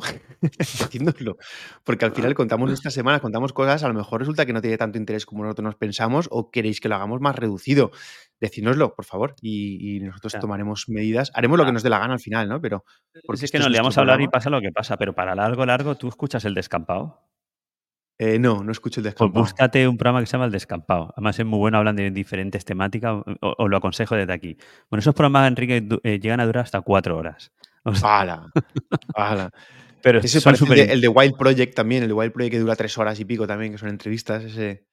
Pero bueno. no, este es un programa, os lo aconsejo. Míralo por ahí. Venga, vamos a pasar ya a las preguntas de nuestros oyentes, que si no, no empezamos y no acabamos. Nos liamos más todavía. ¿Cómo lo hacemos? Como siempre, tú una y yo otra, ¿no?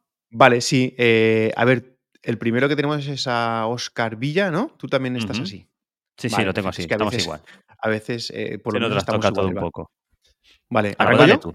Venga, va. Oscar Villa nos pregunta: En caso de una vivienda entre medianeras o esquina, donde no podemos desmontar el acerado o meternos en propiedad privada, ¿cómo eliminamos el puente térmico si tengo un SATE por el exterior que está proyectado bajo losa? Cara exterior, muro de hormigón y SAT exterior en fachada de vivienda. Caso de planta baja de vivienda parcialmente cubierta por calle lateral bajo forjado de planta primera. Gracias por la, vuestra labor, es encomiable. Ostras, pues yo, no sé si me hace un esquema, igual se lo. se me hace una sección. Sí, sí, a ver, a ver, a ver. A ver, desmontar el, eh, donde no podemos desmontar el acerado, vale, el acerado es.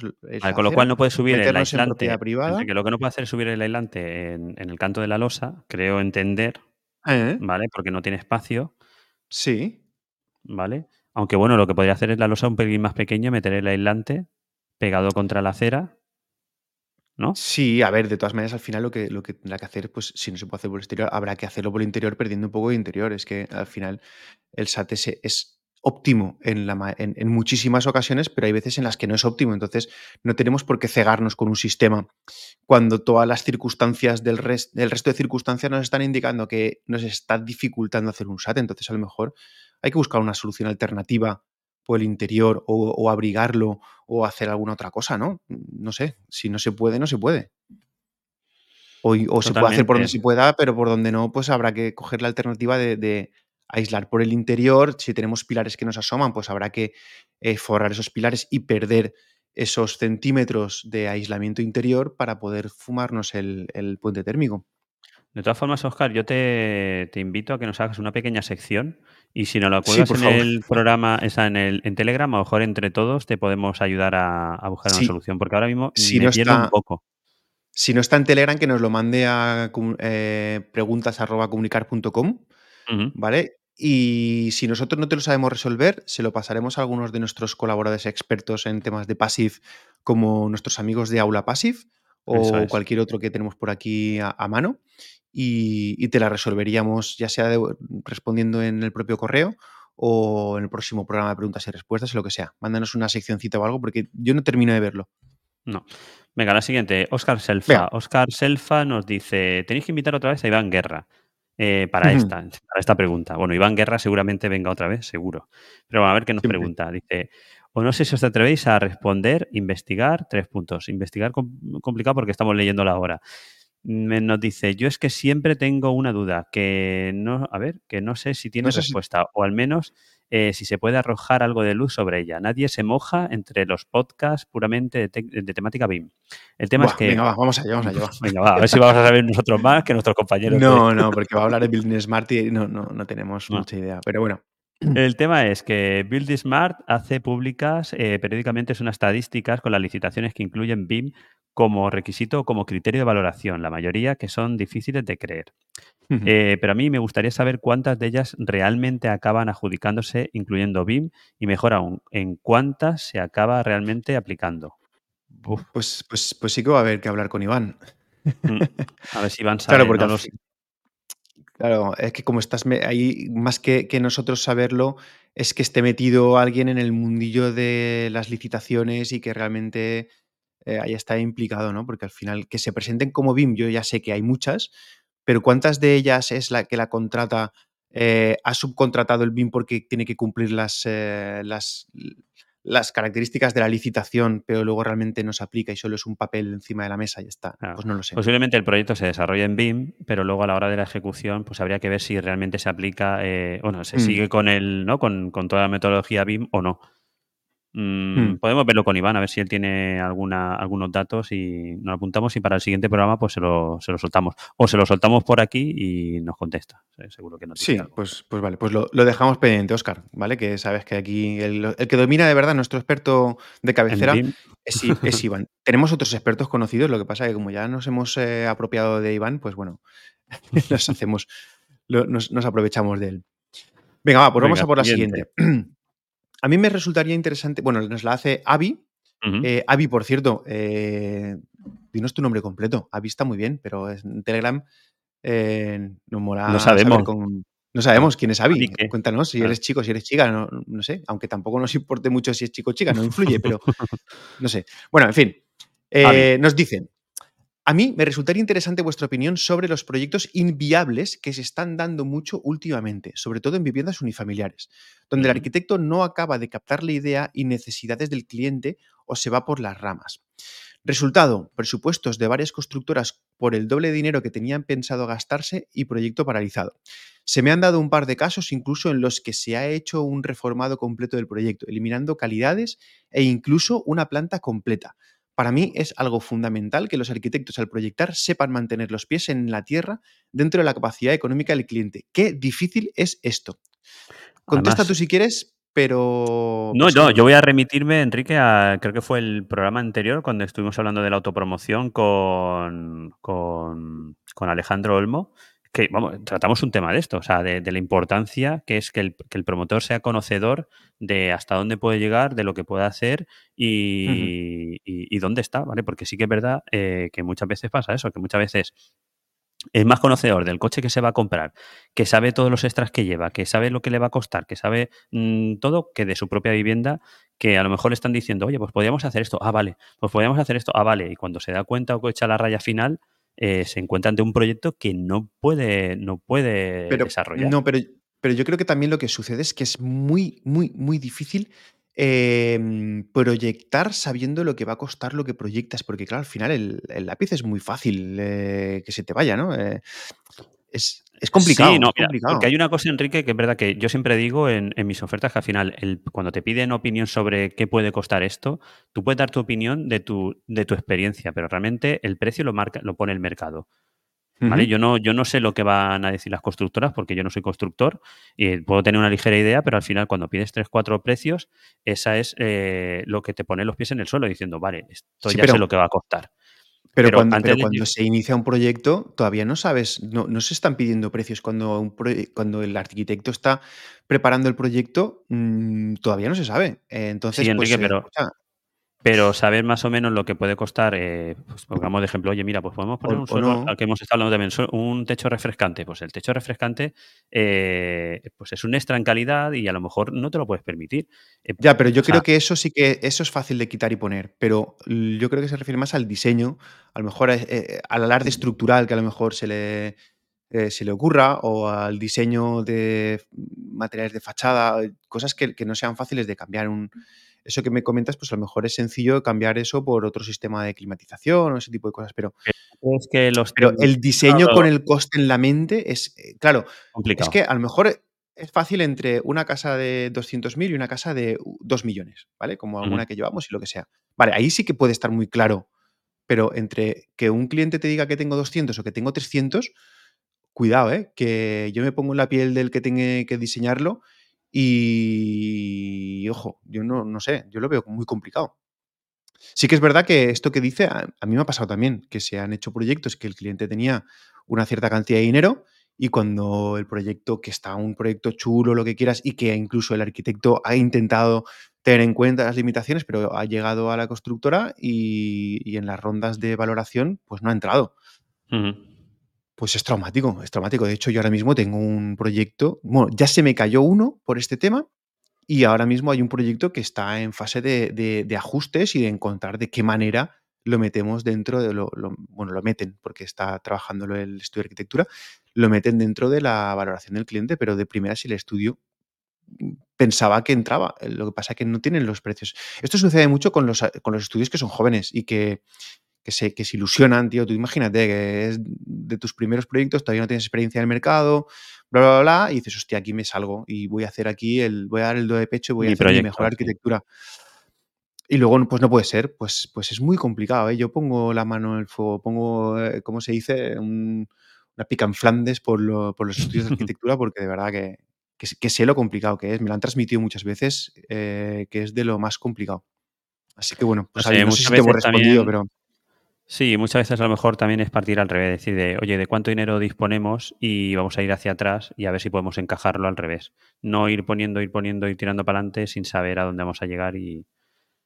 Pero como dices tú, es complicado. Yo entiendo que tiene que ser complicado. Que al final tienes que valorar muchas cosas, tener mucha experiencia eh, conociendo ¿no? lo que mm. las variaciones que va llevando el mercado. Además, el mercado, el problema que tenemos también es que tú un proyecto, por ejemplo, de 2020 o 2021 en 2020 valía una cosa y ahora en 2024, que vamos a estar ya, puede estar costando de un 20 30% más el mismo proyecto, ¿vale? Por, por, todo lo que ha pasado y que sigue pasando.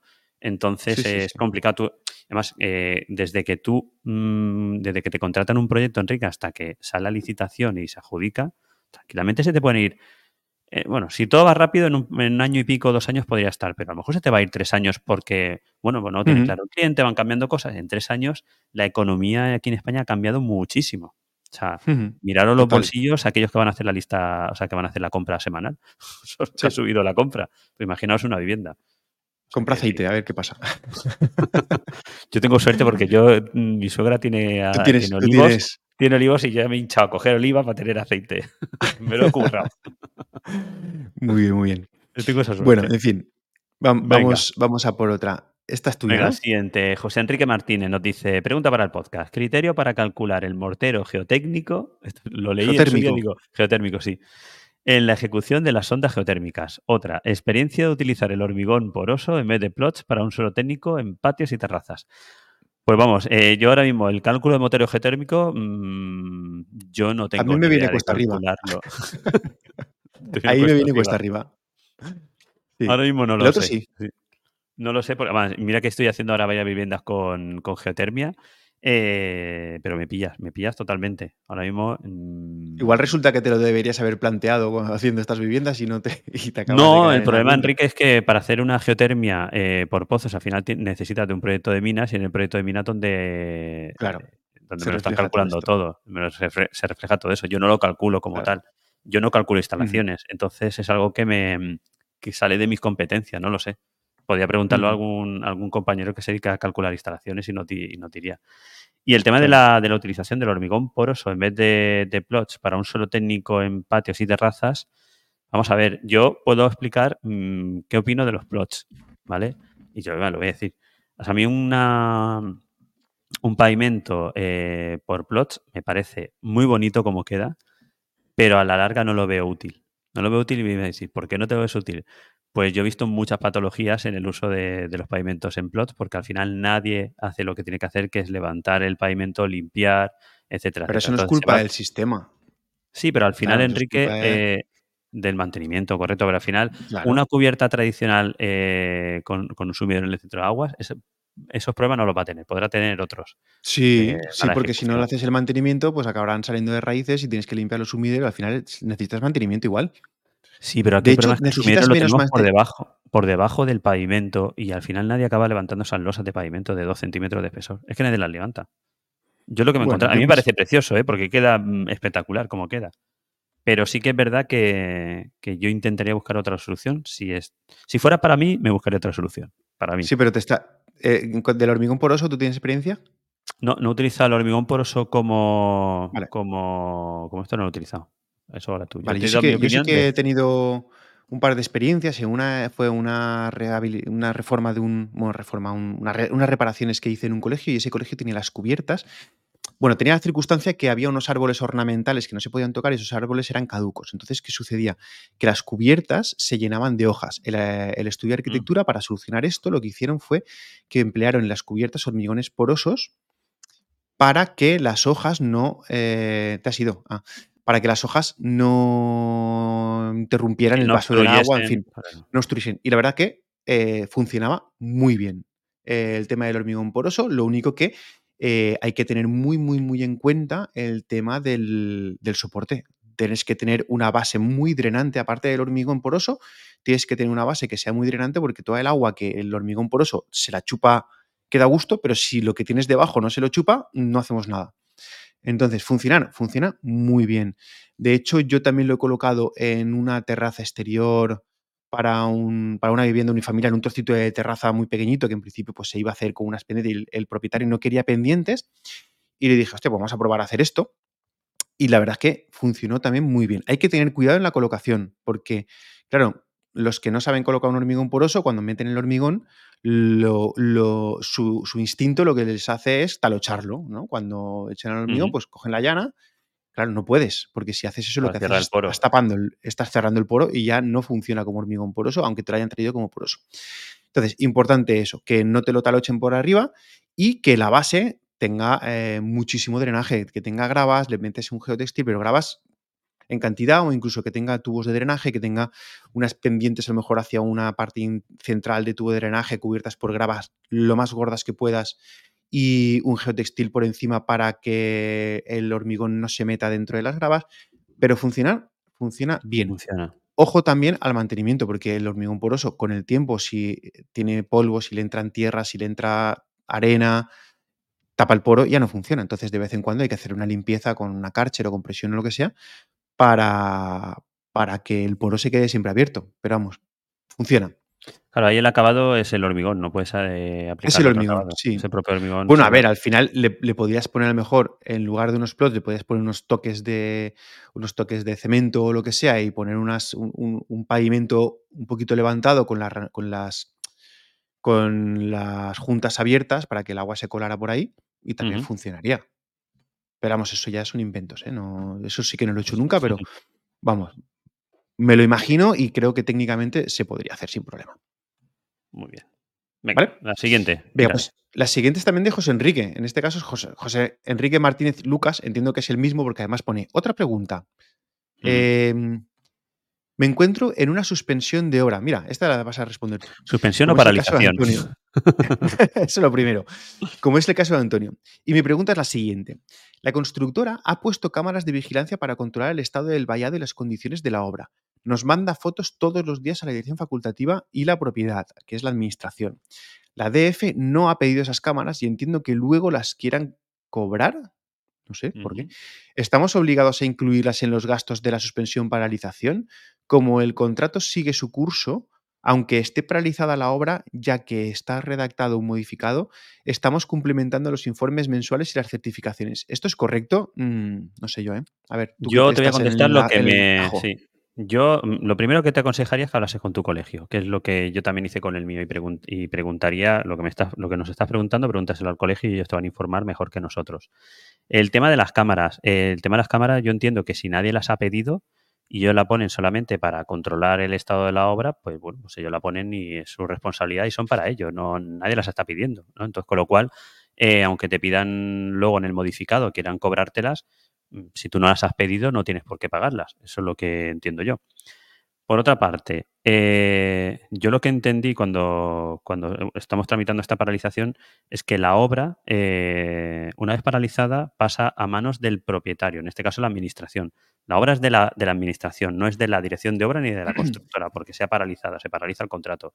Em, en ese caso, y según me dijeron a mí también en el colegio, la obligación de hacer esas visitas mensuales no existe, salvo que lo habéis indicado en el acta de paralización. A mí lo que me aconsejaron es que ni lo pusiéramos. Otra cosa es que unilateralmente tú como dirección de obra y tu propiedad pues vayas a hacer una visita mensual a la obra para ver cómo está aquello por si hay que tomar una, una medida adicional, ¿vale? Pero la obra, como te digo, eh, pasa a manos de la propiedad y es la propiedad la que tiene, como si dijéramos, la guardia y custodia de esa obra y es la responsable de la obra y es la responsable de, vigilar de que la obra no le pase nada y si pasa algo, avisar a la dirección de obra para que venga, eh, observe el problema que hay y que la dirección de obra pueda tomar una, eh, una medida adicional a, lo que ella tomó en su día para la paralización. Entonces, mm, yo como tal, esas, esas visitas Mm, las tomaría con, con pinzas. ¿Vale? Porque el hecho de hacer esa visita, Enrique, al final te está comprometiendo a que si pasa cualquier cosa, eh, tú estás yendo a esa visita, estás haciendo un informe y eres responsable. Eh, en ese momento ya eres responsable de, la obra, cuando realmente está paralizada. Tú no estás ni siquiera cobrando. Es que, es, que en realidad yo creo que, que, si pasa propiedad de la. O sea, si pasa la responsabilidad a la propiedad porque está paralizada, igual tú no deberías ni poder entrar. No deberías, Enrique, salvo que te digo, salvo que la propiedad te llame, diga, oye, dirección de obra, vamos a hacer una visita que necesito que vengáis con nosotros para visualizar porque hemos detectado una fisura en no sé qué. Pues tú vas y ya mm, haces lo que tengas que hacer, ¿vale? Pero si no, la obra la, está paralizada y cuando te avisen que se reanudan las obras, pues ya te tendrán que reanudar por escrito, avisar por escrito y tú volver a la, a la obra y atarás tu informe. Yo lo que haría es un informe también de, eh, de, reanudación de esas obras, ¿vale? Para ver qué ha pasado desde que tú las dejaste hasta que se reanudan y si hay que tomar también alguna medida adicional en ese momento antes de iniciar las obras. Muy importante. Yo creo que pues así es como me lo hicieron a mí saber y yo creo que es lo que habría que hacer. De todas formas, te digo, lo mejor es que hables con tu colegio y, que ellos te, también te den su opinión. Pues poco más tengo que decir, evidentemente, porque tú estás con esto al día. O sea sí que, estoy con eso ahora mismo. estás a tope con eso. Así que nada, paso, paso a la siguiente. Paso palabra. Eh, paso palabra. Loreto FG. Ah, dale tú, sí, sí, dale, No, no. Eh... Loreto FG. FG, que no sabemos de qué apellido son, pero bueno, Loreto FG, que viene creo que también de. Pero bueno, está, está por Slack y está por Telegram. Loreto está por todas partes. Un abrazo, Loreto. Gracias por estar ahí. Venga, nos dice, Lanzo pregunta por si tuviera cabida y aún no se hubiera abordado el tema. Bueno, pues seguro que tiene cabida. Eh, certificado finales de obra, yata de recepción provisional o final. Precauciones a tener en cuenta, fechas que soléis poner en ella, la de finalización de la obra antes de, repasos, la de finalización de obra después de repaso, etcétera, o cualquier otro consejo que pueda venir bien en este hito final de obra. Enlazando con esto las reparaciones en periodo de garantía o las comunicaciones a, a los DEM Dirección de ejecución. ¿Qué son los DEM? Ah, dirección de, ejecución, material. Dirección de ejecución material de las obras. Gracias. Pues sí, a ver, ahí es que el certificado final de obra y el acta de recepción son, documentos, son dos documentos que son documentos diferentes. ¿vale? El acta de recepción es de la propiedad con la constructora, aunque normalmente también la firmamos nosotros, pero realmente nosotros hacemos como de asistente o algo así, ¿no? pero no tenemos una responsabilidad directa sobre ese acta de recepción, ¿vale? Es, algo que firma propiedad con, constructora. Con constructora.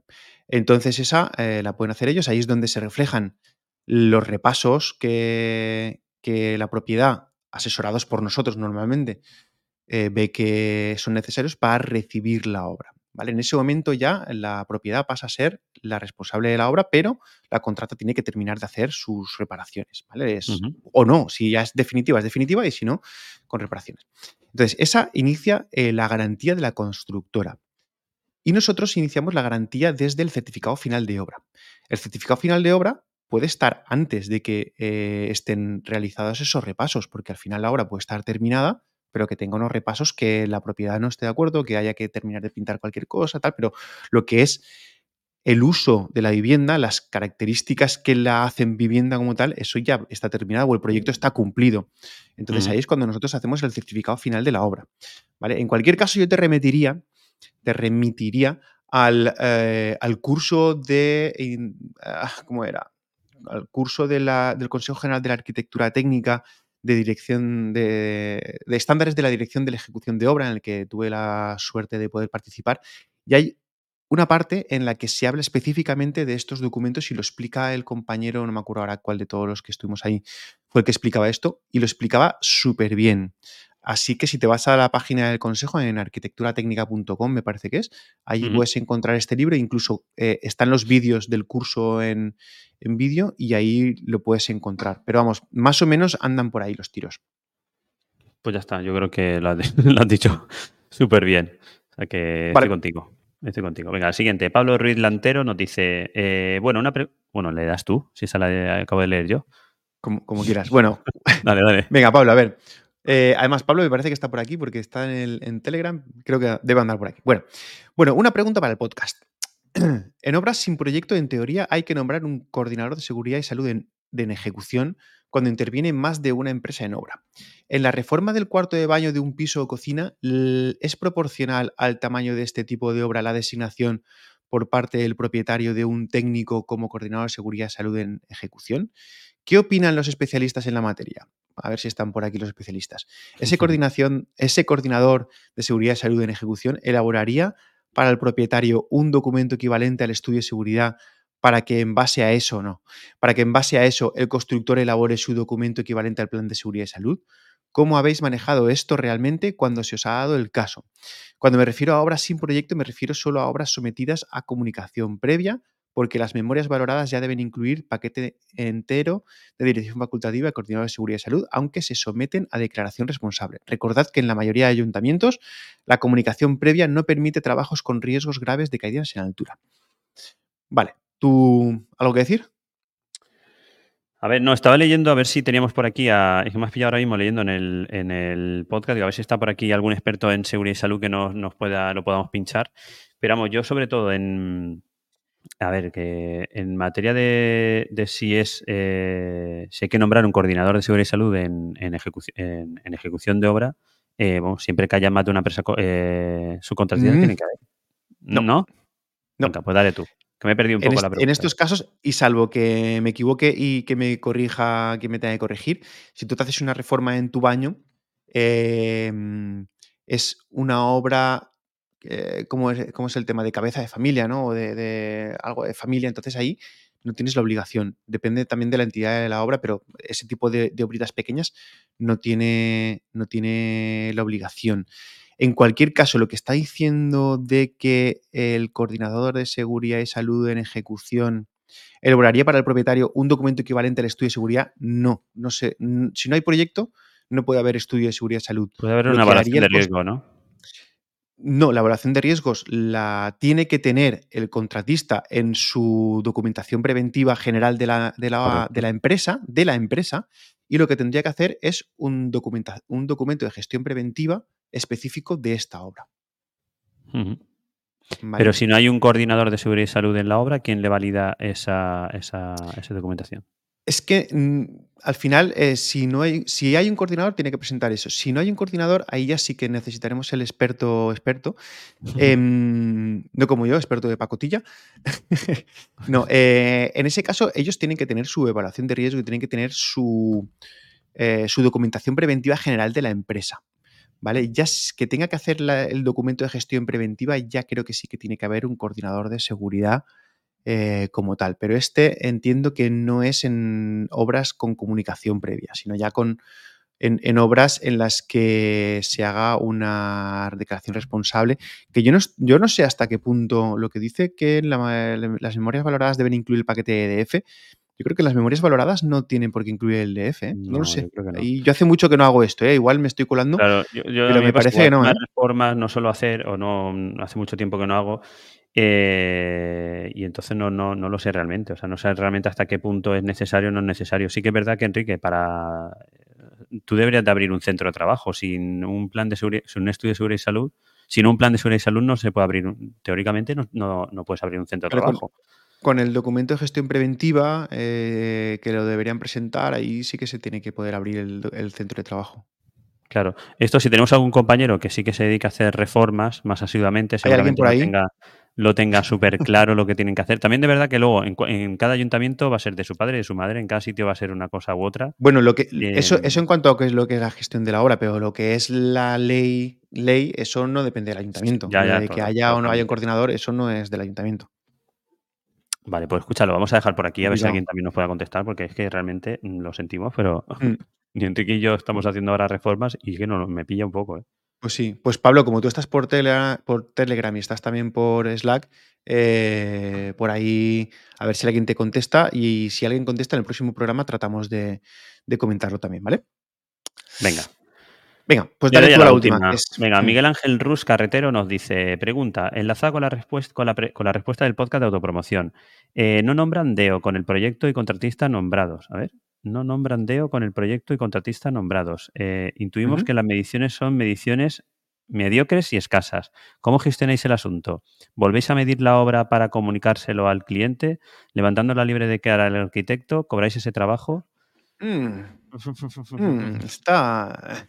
Yo casi que primero eh, le daría un vistazo y hablaría con el, con el estudio de arquitectura, ¿no? Antes. Claro. por cortesía profesional, digamos. ¿No? Es que cada caso, yo creo que en cada caso va a ser. Yo me imagino que se habrá encontrado con ese problema de decir, vale, yo llego ahora de, últimas, ¿no? Eh, el proyecto ya está lanzado, han contratado a una constructora con unas mediciones y resulta Mañana arrancan y me veo aquí con. Y que falta la mitad de cosas. Aquí no han medio ni los rodapiés, por decirte cosas básicas. No hay rodapiés, no hay puertas, se olvidan las puertas, no, tenemos puertas, esto dónde ah. está.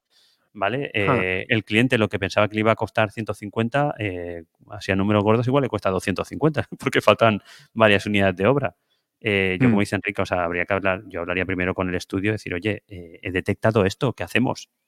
¿Vale? Porque También es diferente si, si, falta en las mediciones del proyecto o si falta en el presupuesto. Si tú detectas que el presupuesto faltan cosas, ahí sí que iría directamente al cliente y diría, oye, que la contrata no te ha valorado todo el proyecto, que te van a faltar cosas del, del, presupuesto de la contrata. Si faltan cosas en proyecto, pues hombre, ahí yo creo que sí que tenemos un poquito más de mano y tendríamos que hablar con, entre técnicos y, si hay que remedírselo, pues hombre, si hay que remedirlo, desde luego habría que cobrarlo. Claro. Ya no sé si al promotor o al estudio, pero... Pues hombre, seguramente si el estudio ha cobrado, o sea, pensemos que, es, que las mediciones están mal hechas, ¿no? Y el estudio ha redactado esas mediciones y le faltan unidades de obra, yo entiendo que el estudio debería hacerse cargo de, esa nueva medición, que igual no las haces tú, las hace otro tercero, o lo hacen ellos otra vez y lo revisan ellos completamente, ¿vale? Y ya está. Simplemente, oye, mira, que he detectado que te ha faltado esto, o sea, échale un ojo, porque aquí antes de lanzarlo a licitación, si no vamos a tener un problema. Y si, como dice Enrique, el problema parte de que no te han valorado todas las unidades de obra y el cliente se cree que, que tiene la obra completamente cerrada y le faltan unidades de obra, pues te sientas ya con el cliente y decir, oye, mira, yo he detectado esto, ¿me puedes pasar la oferta que te ha pasado la, contrata para revisarlo, a ver realmente qué, es lo que estáis cerrando? claro. Que muchas veces a lo mejor no te la quieren pasar. Por lo menos tú lo has dicho y, luego ya. hombre, pero el, pero el, presupuesto de la contrata te lo tendrán que pasar. Y el proyecto y el presupuesto de la contrata, porque al final tendrás que certificar y el, certificado al final es sobre. Enrique, yo he llevado obras donde no, donde no me has dejado certificar, ¿eh? Bueno, no han dejado. Eh, no, no, no, eso, eso, suele tener, eso suele generar problemas y al final te acaban preguntando, oye, ¿y esto? Porque yo ahora mismo tengo una de esas y, sé, vamos, sé de buena tinta que, dentro de poco van a empezar a decirme, oye, pero ¿y esto? Y yo, pues es que esto lo has pagado, tío. Y ya os dije que no lo pagarais, pero lo habéis pagado. Así que. no me has hecho caso, no me, no me has dejado ni, ¿no? ni opción a, dar mi, opinión. Pues, claro, es que hay veces que. En fin, no sé. Eh, esa es nuestra opinión, Miguel Ángel. También Eh, cuéntanos cuál es la tuya también. En, las, en los canales privados nos cuentas a ver cuál ha sido tu experiencia, pero esta la nuestra un poquito. Pues Enrique, Muy hemos acabado con las preguntas del mes, casi unas cuantas, ¿eh? Al final. Sí, tenemos, sí, sí. Hemos quedado con, dos o tres que tenemos que relanzarlas por ahí, por diferentes medios, para que nos las contesten. Tenemos que darle un vistazo. Sí, la de Iván Guerra eh, hay que consultarla y la de seguridad y salud también. Hay que terminar de confirmarla. Y las mandamos para que nos puedan contestar. Y si, o bien en el siguiente programa del mes las contestamos antes de arrancar el programa, ¿vale? Para hmm. que se queden contestadas. O, las lanzamos al siguiente preguntas y respuestas. Eso, es lo que te estoy comentando. dejarlas para ah, el siguiente preguntas y respuestas y ya eh, contestarlas ahí. Y nada más. Se nos acaba la semana, se nos acaba el mes. Estamos en noviembre. Estamos ya que. Estamos en noviembre ya, vaya tela. Dentro, de, dentro de nada. dentro de nada, estamos pensando en el especial de final de año. No, no, dentro de nada no. Yo ya estoy pensando hace unas semanas que lo hemos medio hablado y, tenemos, que, tenemos que terminar de hablar. hay que pensar. Hay, que, hablar, oye, mm, Colegio de la Arquitectura Técnica Valencia, que queremos ir otro. ahí al. Otro, otro, vamos a ver. No, vamos a ver. Vamos, no, vamos a. Que si no. a ver, yo creo que en el meeting point hay que ir. Luego que vayamos a otros, pues lo que quieran. Pero al meeting point habrá que ir. Así que nada, vamos a ir pensando en cosas que. Y además, el año pasado hicimos algo un final, Un final de, año muy chulo y salió muy bien. Y este año queremos hacerlo igual o mejor, seguro. Con regalitos para la gente que venga allí con nosotros y, seguro que sale mejor, seguro. Oye, regalitos, habrá que ponerse las pilas en comprar los regalitos. Sí, sí, bueno, que, a que ya tenemos, tenemos trabajo por delante, Antonio. Tenemos trabajo. No, esta misma tarde, no, tal como te cuelgue, tengo que ponerme como una bestia a hacer cosas que tengo aquí pendientes. Así que hoy, hoy no, mañana, mañana. No, bueno. mañana voy a Barcelona. Enrique, que eh, muchas gracias por estar aquí, que gracias por escucharnos, que, bueno, que le digáis a vuestros colegas que, existe un podcast de, construcción que se llama Comunicar, que lo conducen dos, locos de la arquitectura técnica y, nada, que, nos deis estrellitas, pulgares hacia arriba, lo que estiméis oportuno para que mucha más gente nos conozca y, y apuntaros al canal de YouTube. Ir al canal de YouTube y apuntaros que tenemos que llegar a los mil por lo menos. Hay que intentar llegar que yo sé que... Comunicar.com barra YouTube. Eso es. Y nada más, Enrique, no sé si tienes algo más que decir y si no, nada. Música y pues terminamos. música, que voy a buscar la música que la tengo por aquí y nos vemos la semana que viene. Hasta luego. Adiós. No, el viernes, el viernes.